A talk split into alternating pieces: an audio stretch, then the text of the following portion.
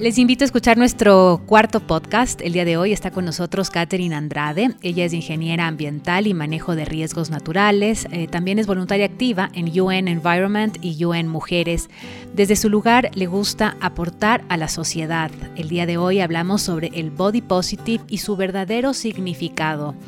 Qué importante es ver al otro no como raro, sino simplemente como diferente.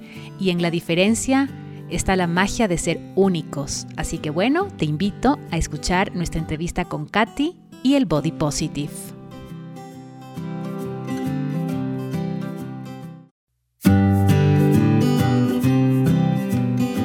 En este closet hay mucho más que ropa. Juntos vamos a explorar contenido para caminar de una manera simple, real y consciente. Cultura, gastronomía, viajes, arte, moda y estilo de vida soy Dani Barragán y te doy la bienvenida a este espacio que está creado para ti.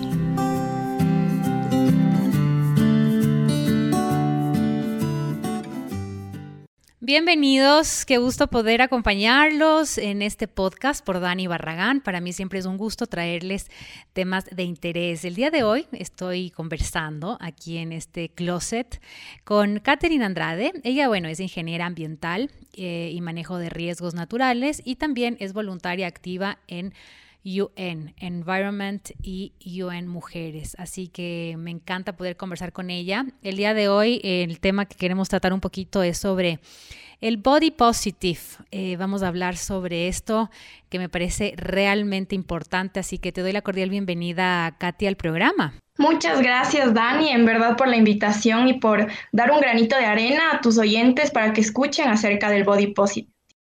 Sí, sabes que se escucha mucho actualmente sobre este, esta palabra, ¿no? E, el, el, body positive. Y me parecía interesante poder ir un poco eh, desmembrando qué significa. Entonces yo quisiera iniciar con la pregunta primera, ¿no? Que es, ¿qué es realmente el body positive? Eh, bueno, antes de darles un concepto, se puede decir muy generalizado, quisiera comentarles de dónde viene así súper cortito esta palabra. Bueno, esto inició eh, por la revista Belleza XL, que fue quien introdujo al habla hispana el concepto de body positive.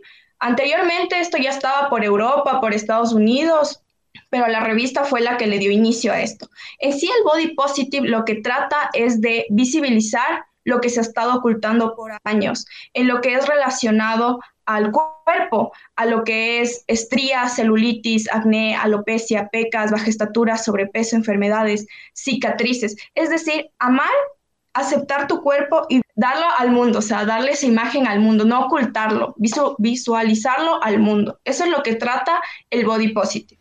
Claro que sí, qué interesante, ¿no? Eh, muchas veces la gente solamente lo relaciona quizás por el peso, pero va mucho más allá, como lo que dices tú, cicatrices, eh, todo, todo lo que nos contaste, que creo que es tan, tan importante poder ver más allá de simplemente si estoy delgada o estoy con un sobrepeso. ¿Verdad? También, claro, más allá de eso, a mí también esto, todos estos conceptos, todo esto, que lo, a mí la verdad no me gusta la palabra defectos, no me gusta darle ese nombre tan bajo a lo que prácticamente caracteriza a cada persona, desde sus cicatrices que tienen una historia, sus pecas que viene de generaciones, todo eso es algo que se transmite como para llamarlo defecto es algo que te caracteriza a ti como persona, que te da tu identidad físicamente como persona. Entonces, a mí eso no me gusta llamarlo defectos, porque es algo único de cada persona, es lo que le hace uno a cada uno. Sabes, Katy, que tuve la oportunidad de ver una película que se llama de una pintora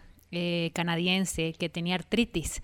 Y en una frase de la película ella dice que desde que era chiquita la gente siempre la veía rara porque era diferente y decía, no sé cómo poder cambiar ese concepto de que la gente siempre me mira rara por ser distinta. Eh, y me llegó mucho porque ella ya cuando fue más grande eh, comenzó a pintar y fue, bueno, una, una, pintora muy exitosa y siempre tuvo su artritis, ¿no? Y a pesar de eso era una pintora maravillosa. Y yo creo que muchas veces lo que tú acabas de decir, lo que nos hace diferentes es quizás lo que nos hace únicos. Es que tal cual, no hay, la frase que a mí me encanta es todos los cuerpos son buenos, todos los cuerpos son buenos, todos los cuerpos son bellos y todos los cuerpos son únicos. Y eso es lo que actualmente en la sociedad es muy difícil de aceptarlo y muy pocas personas en verdad tienen esa empatía para aceptarlo. ¿Por qué es tan difícil que las personas se acepten como son, Katy? Eh, a mi punto de vista, esto viene dado por los estándares de belleza, por los, los estándares que prácticamente son puestos en la sociedad, la presión social y el autoestima. Porque primeramente tú tienes un, un estándar que ya te fijó la sociedad de cómo es una mujer, cómo es una mujer bella, cómo debe de ser una mujer bella. Luego la presión social que te haces, que seas, que te mete en la mente que tienes que ser esa mujer bella como te puso la sociedad. Y, y otro que para mí es fundamental es el autoestima, porque si nosotros, o sea, nosotros no nos aceptamos como somos, como lo que tenemos, vamos a caer en estos estándares y en esta presión social y va a ser muy difícil aceptarnos con los llamados defectos. ¿Crees tú que quizás em, es tan difícil aceptarnos porque hemos crecido de una manera muy occidental, donde la imagen de belleza más o menos nos han puesto la mujer alta, delgada, o el hombre alto, musculoso, con unos ojos verdes, eh, sin una sola espinilla. Eh, realmente es como que eh, desde pequeño como que creces mirando eso. Quizás actualmente eh, también las personas que tenemos la oportunidad de ser madres eh, educamos de una manera diferente, ¿no? ya no se habla de peso en casa, por ejemplo, o, de ciertas cosas, pero yo creo que quizás durante generación tras generación tras generación hemos visto que ese es el estereotipo de belleza y cualquier otra persona que no esté ahí y que cumpla eh, esos estándares simplemente es feo o es fea o es pequeño o es alto o es gordo o es chiquito o es con sin un sinnúmero de cosas. ¿Crees que puede estar relacionado? Claro, esto es algo, como ya te dije, son estándares impuestos en la sociedad hace muchos años. O sea, si nosotros preguntamos a nuestras abuelas, ellas nos van a decir cómo eran para ellas las mujeres bellas, hasta el qué tenían que usar, hasta el qué tenían que comportarse, lo que era mal visto. Me acuerdo que hace uno, en, por 1910, los pelirrojos eran lo peor. Entonces, son cosas, estándares que ya vienen generación tras generación y prácticamente esto se, esto se da en las familias porque cuando tienen hijos, a veces le dicen, no, hija, es que esto, está, esto es bello, esto no es bello. Un hombre así es bello, un hombre así no es bello. Entonces son cosas que afectan desde la niñez hasta, hasta un periodo donde tú te sientes mal. O sea, si no tienes eh, bien establecido tu autoestima, te va a afectar eso y vas a decir, yo quiero ser la mujer bella que me dijo que sea mi mamá. Claro, son niveles de conciencia también, creo yo, ¿no? En el que desde pequeño quizás eh, te van educando de alguna manera, pero creo que es un trabajo muy personal de decir, me encanta como soy, eh, eh, a la final este es el cuerpo que, que lleva, o sea, que simplemente me traslada, porque dentro de mí hay mucho más, ¿no? Hablando emocionalmente, la inteligencia, el alma, bueno, un sinnúmero de cosas. Y yo creo que muchas veces nos enfocamos mucho en el afuera y, menos en, en lo de adentro. Claro, es así. Además que la belleza es totalmente subjetiva. Lo que para alguien es bello, para otro no puede serlo. Y más allá de esa aprobación social de alguien, es la aprobación social de uno mismo. Y como tú lo dijiste, nuestro cuerpo es más que algo exterior, es algo que nos mueve, es algo que nos hace sentir, es algo que debemos valorar y amarlo a diario, porque es lo que nos permite vivir emociones, vivir recuerdos, nos permite movilizarnos, tener todo lo que tenemos. Claro, ¿qué es para ti belleza, Katy? Eso, es, la belleza es hermosura, es algo subjetivo desde un punto a otro punto, pero es algo hermoso y algo que creo que solo, solo la persona lo debe valorizar desde su corazón, es algo que él debe verlo y sentirlo más allá de físicamente, si no es una palabra tan fuerte que involucra tantas cosas, pero para mí se resume en hermosura, pero una hermosura no solo física, sino una hermosura también que tiene que ver con el alma, de cómo, cómo lo ves con los ojos y, lo sientes también.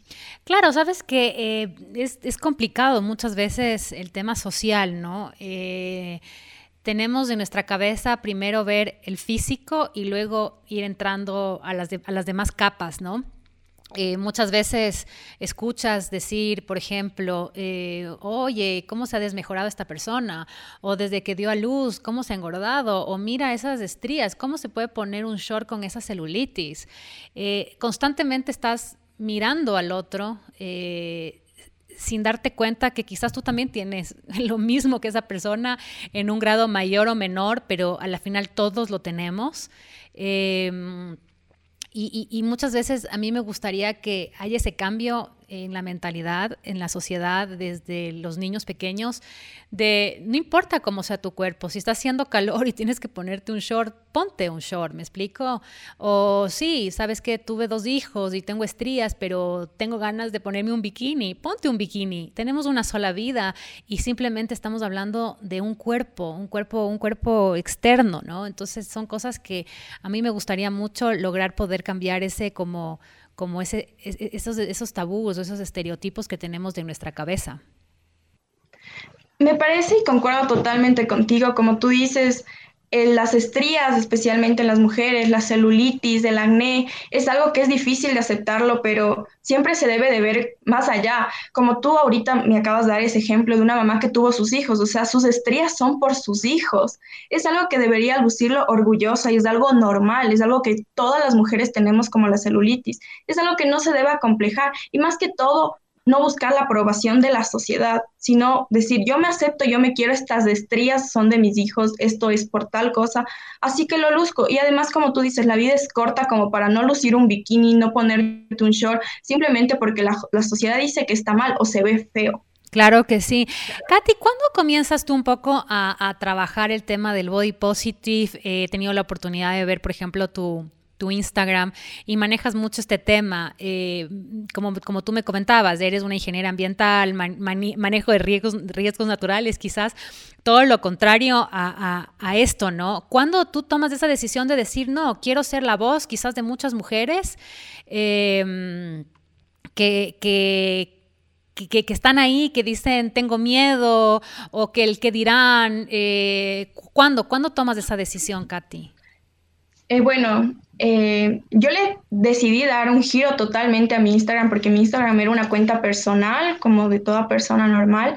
Yo comencé a seguir a full eh, bloggers chilenas, me parece que tienen contenido súper bueno y encontré ahí chicas que hablaban sobre la aceptación, igual con una psicóloga sobre el body positive. Entonces dije, voy a comenzar a investigar más. Y lo que a mí me llamó la atención es que aquí en el Ecuador no existen bloggers que se dediquen a, transmitir un mensaje más profundo, ¿me entiendes? Entonces dije, me gustó, lo acepté, primero lo acepté hacia mí, porque yo tenía problemas de inseguridades en mucho tiempo, que estaba en una alta y en una baja de peso, pero nada me conformaba, o sea, por más que yo esté flaca, nada me conformaba, nada me hacía sentir bien. Entonces, yo acepté el body positive, acepté el amarme con todos mis imperfecciones, que no, no son defectos, son lo que me hace a mí. Y dije, necesito transmitirlo porque he tenido más de una amiga que se acomplejaba por cosas demasiado pequeñas y era por la sociedad impuesta, ni siquiera porque ella lo, lo, lo veía así, sino era porque es que me dijeron esto. Entonces yo dije, voy a, voy a intentarlo, voy a hacer esa voz que pueda que nazca más en el Ecuador. Entonces comencé a transmitir esto, este mensaje y para mí fue eh, la acogida que tuve. Yo tengo aproximadamente 3.000 seguidores. Cuando lo tenía en cuenta personal, tenía un porcentaje más de hombres que de mujeres. Cambié totalmente mi Instagram y aumentó muy alto el número de mujeres. Y a mí lo que me llena es tener, así sea el mensaje de una persona pidiéndome un consejo o pidiéndome cómo ella puede ayudarse a sí misma a aceptarse su cuerpo. Entonces, ahí es cuando me di cuenta que estaba haciendo bien, estaba transmitiendo algo, estaba llegando a alguien y más que todo estaba ayudando a esas mujeres que quizás se acomplejaban por, por lo que les hace únicas a ellas. Claro, claro que sí. Mi querida Katy, qué interesante. Me gustan las mujeres que tienen como esa visión también de decir, bueno, desde mi espacio, desde mi lugar, quiero ayudar a alguien más. ¿Por qué crees tú que se ha deformado el tema del body positive? Bueno, aquí sí es porque la mayoría piensa que el body positive solo es aceptar tallas grandes, específicamente para las mujeres, y no, pues no se acerca nada a lo que es, y ya sabes, siempre vienen los comentarios de gordofobia, de que es promover la obesidad, se está justificando, pero no es libertad de nuestros cuerpos. Entonces se ha deformado en punto de que creen que es eso, promover la obesidad o, o estereotipos demasiado altos de belleza, ¿me entiendes? Como que no, es que está bien que la persona sea muy obesa, está bien, entonces hay que aceptarla así. Lo que el body, aquí es donde viene el verdadero concepto del body positive. El body positive lo que no, es, no trata de, normalizar eh, la obesidad o la extrema delgadez. Lo que busca es identificar un problema, pero al mismo tiempo asegurarse de que la persona no se sienta humillada o discriminada por esto. Es decir, yo tengo, digamos, tengo un grado de, obesidad muy alto, ya, yo lo sé, me acepto y voy a hacer algo por mejorarlo y quiero que la sociedad vea eso. Pero mucha muchas veces la sociedad no ve eso, no, tiene ese sentido de empatía, de solo le ve a una persona demasiado obesa y dice, ah, no se cuida, pero no sabe si es algo hormonal, no sabe lo que está pasando, la depresión también te puede llevar a eso. Entonces es algo muy difícil que, tú puedas solo valorar como a la persona sin conocerla. Entonces, por eso es que se ha deformado tanto este tema, porque piensa que es promover la obesidad y no es así. Claro, eso es muy cierto, ¿no? No es eh, promover la obesidad, sino realmente el aceptar, el aceptarte tal y como eres, como tú decías al principio, no solamente estamos hablando de peso, quizás estamos hablando de, por ejemplo, alguna enfermedad que puedas llegar a tener, o si tienes pecas, o si tienes acné, o si tienes eh, un, sinnúmero de cosas, si eres eh, pelo castaño, oscuro, negro, blanco, rubio, o sea, eso no importa, yo creo que es, es, es el, el entender realmente que lo maravilloso de los seres humanos es que todos somos diferentes. Y ahí quizás es la magia de saber que tú nunca te vas a encontrar con alguien ni cerca que se puede parecer a ti.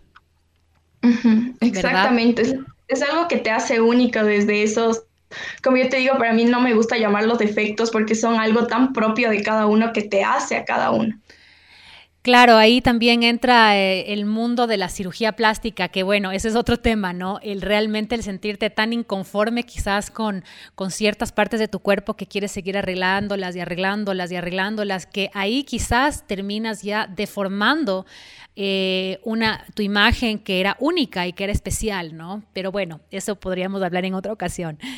Em, mi querida Katy, para muchos el físico es su carta de presentación.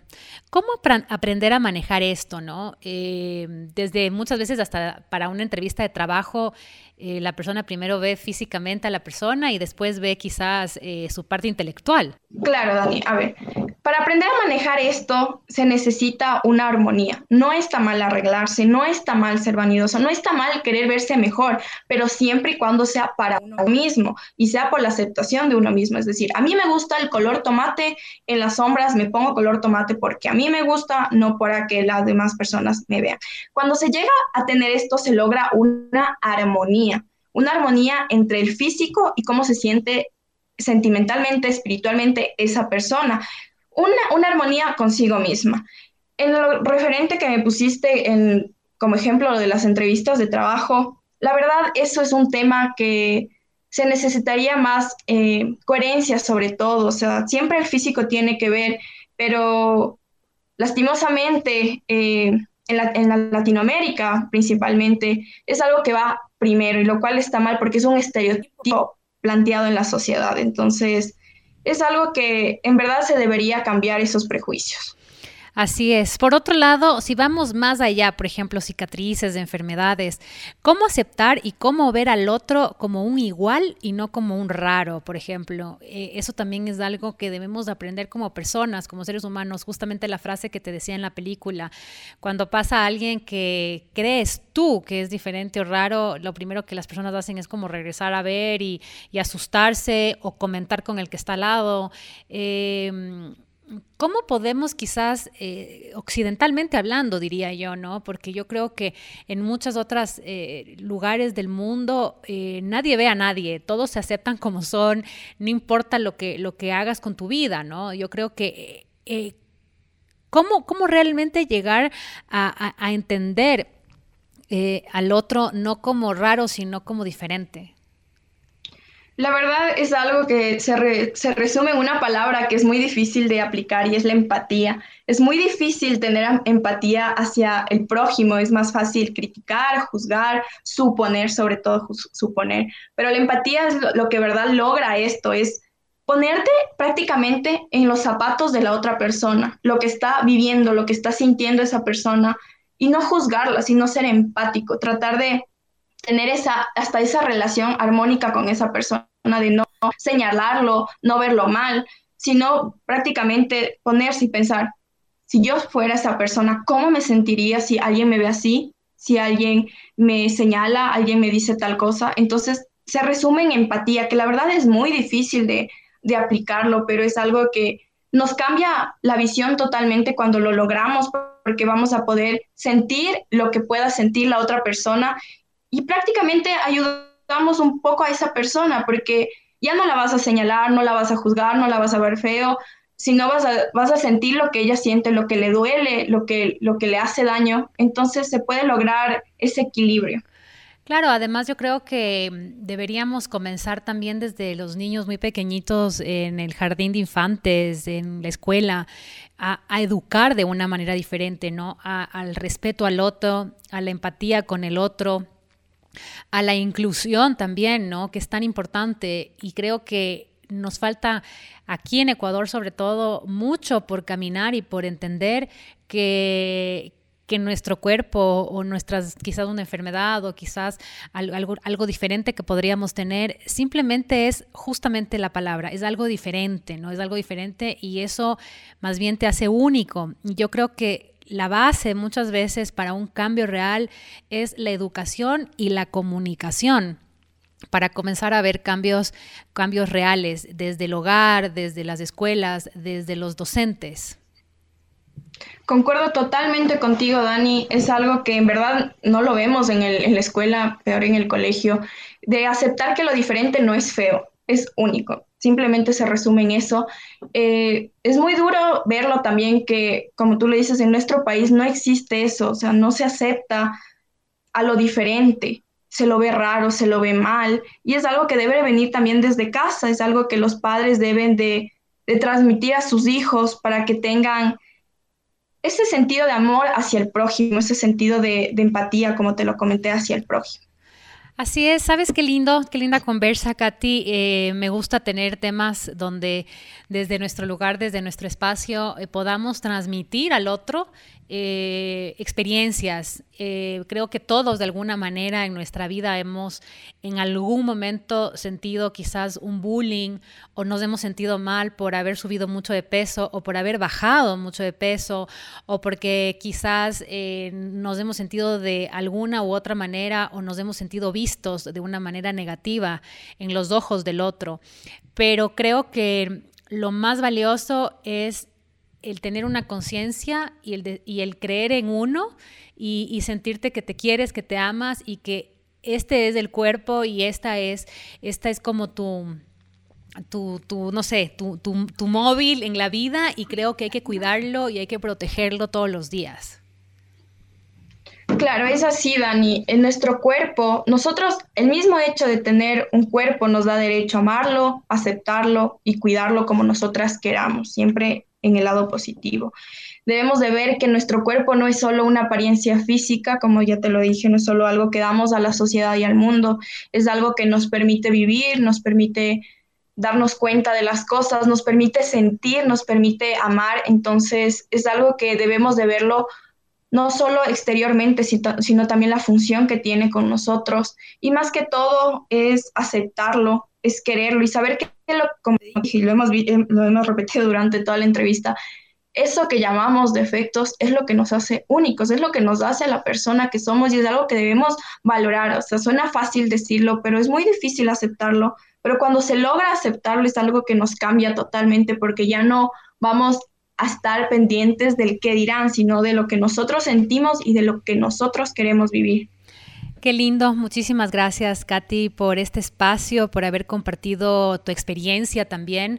Eh, qué bonito que desde tu lugar también comenzaste a, ayudar a muchas personas a entender este concepto y sobre todo me gustó mucho el entender realmente qué es el body positive, porque como lo decíamos en algún momento de la entrevista se ha deformado este tema y creo que es importante como volver a la raíz. Así que te quiero agradecer muchísimo. En un par de semanas también te voy a tener en un en vivo en mi Instagram hablando de algún tema similar. Así que te agradezco mucho por este espacio y por, tu conocimiento. No, gracias a ti, Dani, en verdad, por invitarme, por tomarme en cuenta. Espero que tus oyentes tengan más claro lo que es este concepto, lo investiguen y la verdad que lo apliquen porque es muy hermoso. Gracias por haber estado con nosotros. Ya, Dani, gracias a ti.